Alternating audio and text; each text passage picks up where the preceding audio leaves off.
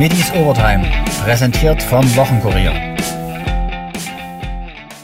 Die Dresdner Hallenballer befinden sich in einer kurzen Winterpause. Die DSC-Schmetterlinge schlagen bereits Mitte Januar wieder auf. Die Handballer des HCL Florenz gingen mit einem 26 zu 26 im Ostderby gegen Eisenach aus dem alten Jahr. Für sie geht es Anfang Februar weiter. Kein Durchatmen gibt es für die Eislöwen. Allein im Januar stehen elf Partien auf dem DL2-Programm. Pech hatten die Dresdner bei der Premiere ihres neuen Trainers Andreas Brockmann. Gegen Kassel gab es ein 2 zu 3 nach Penalty-Schießen. Keeper Nick Vierecke parierte zweimal und war natürlich betrübt, dass es dennoch nicht zum Sieg gereicht hat. Es ist immer Glückssache, wie gesagt. Und leider hat es nicht geklappt. Zwei habe ich entschärft, aber wenn es dann bei einem nicht ganz läuft und dann der dritte reingeht und dann direkt nochmal geschossen wird, ist immer schwer. Ich habe ihn berührt, aber leider ist er trotzdem reingegangen. Und ich hatte irgendwie ein Problem mit meinem Schlittschuh. Ich bin da leicht weggerutscht. Ich weiß auch nicht warum, muss ich mal angucken. Ist auf jeden Fall schade, weil das Spiel haben wir echt verdient zu gewinnen. Dennoch tankten die Dresdner mit diesem Punktgewinn Selbstvertrauen. Vierecke? Genau, also mir hat es einfach nur Spaß gemacht. Ich habe versucht im Vergleich zu Kaufbeuren einfach sehr selbstbewusst und einfach wieder Spaß zu haben wie im ersten Spiel. Und das hat geklappt heute wieder. Ich habe riesen Spaß gehabt, leider nicht mit dem richtigen Resultat. In Bad Nauheim sah es anfangs gut aus. Ein Sieg war drin.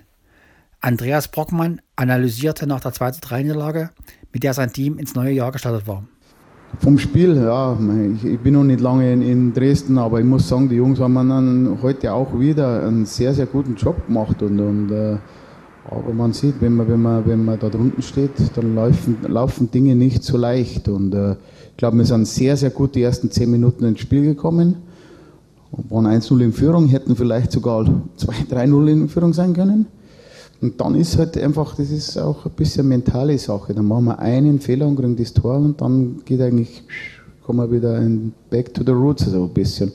Aber ich glaube, wir sind dann auch wieder im zweiten Drittel besser rausgekommen. Gut, wir haben dann zwei Tore in Unterzahl bekommen, 1-3 gegen 5, 4 gegen 5, sind aber gut zurückgekommen, und äh, im letzten Drittel, okay, war da der Unterschied. Ich muss sagen, Nauheim ist sehr gut gestanden, hat sehr gutes Unterzahl gespielt. Man kann auch sagen, unseres war vielleicht nicht ganz so gut, aber wir haben alles versucht. Wir haben auch die Chancen wieder gehabt, aber da hilft nichts jammern. Wir haben verloren. Und ein Spiel ist eben darum, dass man Spiele gewinnt. Das tut sehr, sehr weh. Aber ich muss sagen, wie gesagt, äh, von, von, von, von der Einstellung und vom, vom Einsatz und allem bin ich zufrieden mit der Mannschaft. Die Winterpause der Dynamo-Kicker dauerte nur eine reichliche Woche. Dann ging es in die Vorbereitung auf den Start bei Türkgücü München am Montag. Neu an Bord ist Jürgen Wehland, der neue kaufmännische Geschäftsführer der Schwarz-Gelben. Für den gebürtigen Dresdner erfüllte sich ein Traum. Ist er doch schon seit seiner Kindheit ein glühender Dynamo-Fan. Allerdings ging er vor 25 Jahren nach Niedersachsen, studierte dort und kam über seine Firma, die den VfL Osnabrück sponserte, zu dem damaligen Drittligisten. In acht Jahren als Geschäftsführer führte er den mit knapp 10 Millionen verschuldeten Club aus der Krise in ruhiges Fahrwasser und in die zweite Bundesliga.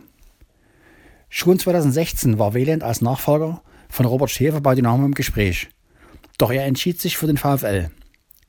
Jetzt ist seine Mission dort erfüllt und eine neue bei seiner Jugendliebe beginnt, wie er auch in einem Podcast der neuen Osnabrücker Zeitung erklärte. Äh, das ist eine wohlüberlegte Entscheidung. Ich habe es 2016 nicht gemacht, äh, aus den bekannten Gründen, weil äh, es war ja keine Entscheidung gegen Dresden, sondern für Osnabrück, äh, dadurch, dass der VfL in einer Situation war, wo es wichtig war, an Bord zu bleiben. Es sind ganz wesentliche Entscheidungen, Weichenstellungen äh, äh, vorgenommen, getroffen worden. Ähm, und jetzt haben wir eine andere Situation. Wir haben es eingangs erwähnt, wo der VfL heute steht. Deswegen gehe ich da wirklich ruhigen Gewissens auch. Und wissen Sie, wenn Sie so eine Frage von eine Anfrage von Dresden bekommen, dann geht es eigentlich gar nicht so sehr darum, also für mich jetzt äh, äh, dritte Liga oder zweite Liga. Das ähm, Dynamo Dresden, das ist, ja, wie soll ich sagen, das ist das Idol meiner Kindheit. Ja, ich bin mit vier Jahren angefangen, Fußball zu spielen, äh, weil Leute wie Hansi Kreische äh, damals, äh, das, das war so mein äh, Idol äh, äh Fußball gespielt haben. Heute ist er Nachwuchskoordinator im NLZ äh, von Dynamo Dresden. Ne? Ähm, sie sitzen ähm, dann in einer Aufsichtsratssitzung, wo äh, ein Libero wie Dixie Dörner sitzt, ja, ähm, unumstrittener Libero der Nationalmannschaft der DDR seinerzeit. Der, der Beckenbauer der DDR, sagt man nicht. Absolut, genannt, ne? genau. Und äh, das ist dann schon äh, eine Mission, die dort ansteht. Ähm, Dynamo Dresden hat in den 90er Jahren einen sehr leidvollen Weg äh, beschreiten müssen, äh, ist runtergewirtschaftet worden und äh, deswegen ist die Situation dort so, wie sie ist. Man ist sehr stolz auf das, was man erreicht hat. Aber man hat in Dresden einen Traum, der ist in einem Leitbild dokumentiert. Man möchte in die Bundesliga und man möchte auch nochmal das hundertste Europacup-Spiel machen. 98 sind es. Und äh, insofern definiert sich eben meine Aufgabe dort. Äh, hier war es eine etwas andere.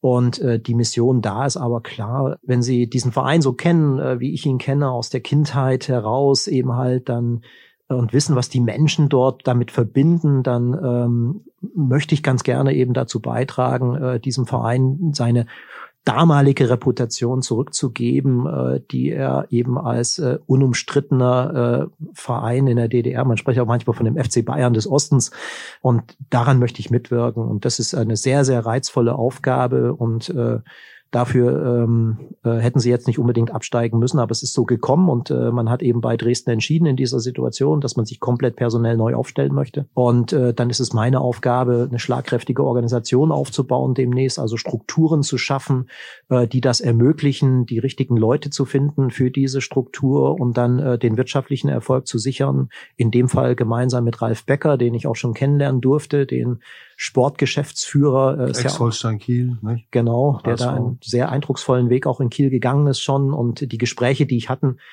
erinnern mich offen gestanden auch ein bisschen an die Zusammenarbeit mit Benjamin. Also da ist eine ganz ähnliche Philosophie und äh, ich glaube, dass wir, dass wir da Großes bewegen können und das ist es, was mich reizt, den nächsten Schritt zu machen, auch persönlich nochmal den nächsten Schritt zu machen und das in, in meiner Heimatstadt. Ich meine, was, was gibt es Größeres?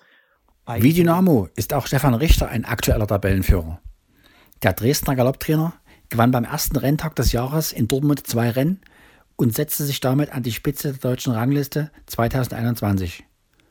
Los ging es in der Auftaktprüfung mit einem Treffer durch Königsstern. Königstern bringt das Feld auf die Gerade. Königstern, der Dresdner, in den Farben von Lars Hase, hat das Kommando dahinter Monceau. Außen ist Active Adventure und der könnte hier gleich den zweiten Platz schon mal übernehmen. Kann der noch Paroli bieten, ist die Frage. Königstern aber marschiert weiter, kann bequem zulegen. Königstern jetzt mit 5, 6, 7, 8 Längen. Dahinter Monceau mit Active Adventure. Kampf um den zweiten Platz, aber Königstern ist der erste Sieger auf einer Galopprennbahn in Deutschland 2021 gewinnt mit Enki Gambat für Stefan Richter. Der Trainer und seine einfache Erklärung für den Sieg. Ja gut, die Bahn muss man sehen, ist heute schwerer als beim letzten Mal. Ne? Ich denke mal, das kam ihm noch ein bisschen entgegen, weil die Pferde, die heute vorne sind, die, die bleiben vorn. Von hinten kommt keiner mehr. Im abschließenden Dortmunder Rennen führte mit Lenotti ein Richterstarter, der am Ende Dritter wurde. Es gewann, wie schon Mitte Dezember, Lenottis Stallgefährte Kito Success im Einlauf. Lenotti und Sanderleit greift an. Kito Success ebenfalls in Position. Numerion setzt nach.